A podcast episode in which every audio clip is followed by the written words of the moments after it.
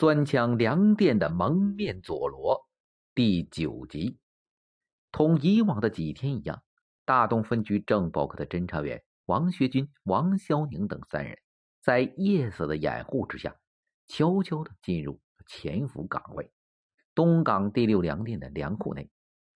东港第六库粮站地处二零四地区的边缘，一列孤零零的平房建筑，四处无遮无拦。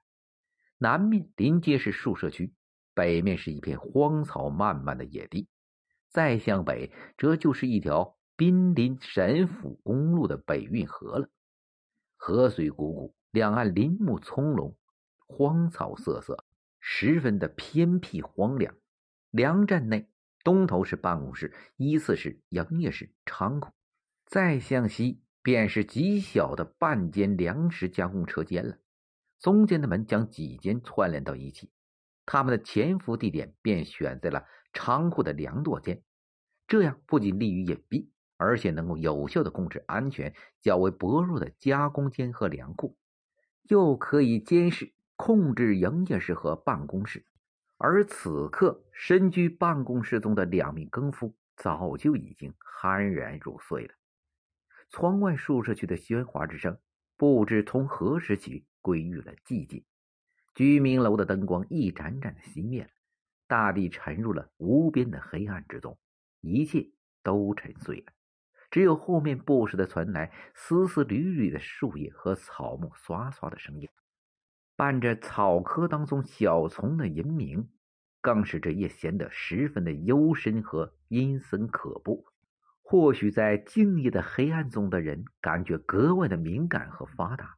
他们三人当中的头，今年四十八岁的侦查员王旭军，突然感到口中火烧火燎的泛出一丝难闻的气息，胃中一阵的痉挛，使他浑身无力，四肢松软，大汗珠子从头上滚滚的下来，可心却阵阵的发冷。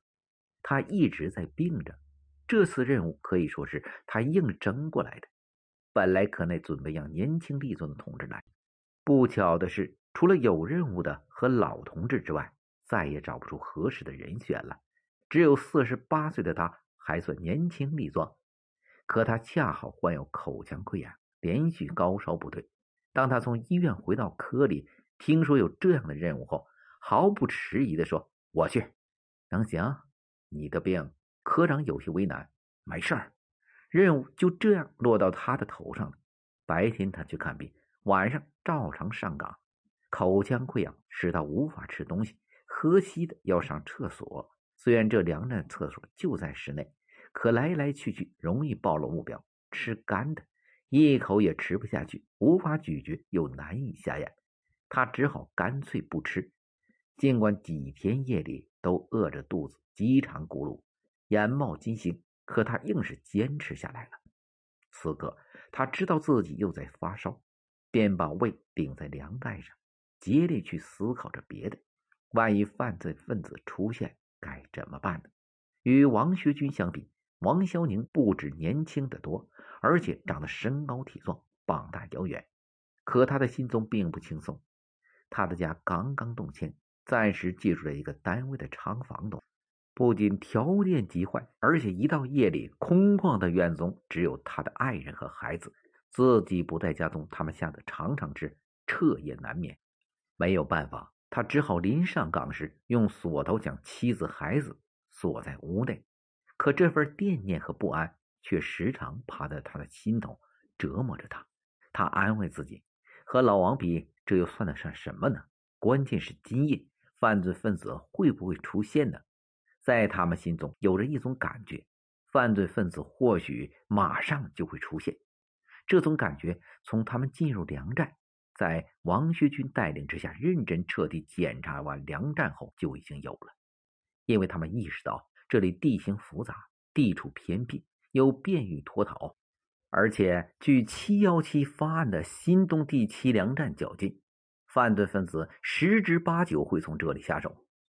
正是这种感觉，使他们做好了充分准备，不仅将粮站内外的地形烂熟于心，而且分析了犯罪分子出现的路径。途径相应的制定了几套抓捕的方案，规定了各自的任务和配合方式。长夜之中，二十三日终于过去了。二十四日凌晨，在人们的睡梦中来临了。远处宿舍楼上随家的落地钟远远的传来报时声，当，在静谧的空气当中久远的颤抖着。一点了，也仍然那么静，那么黑。然而，就在这黑暗中，正潜伏着某种邪恶；就在这寂静中，孕育着某种不安。他们三人不是凭感觉，而是凭本能，都感到了一种骚乱。正在来临。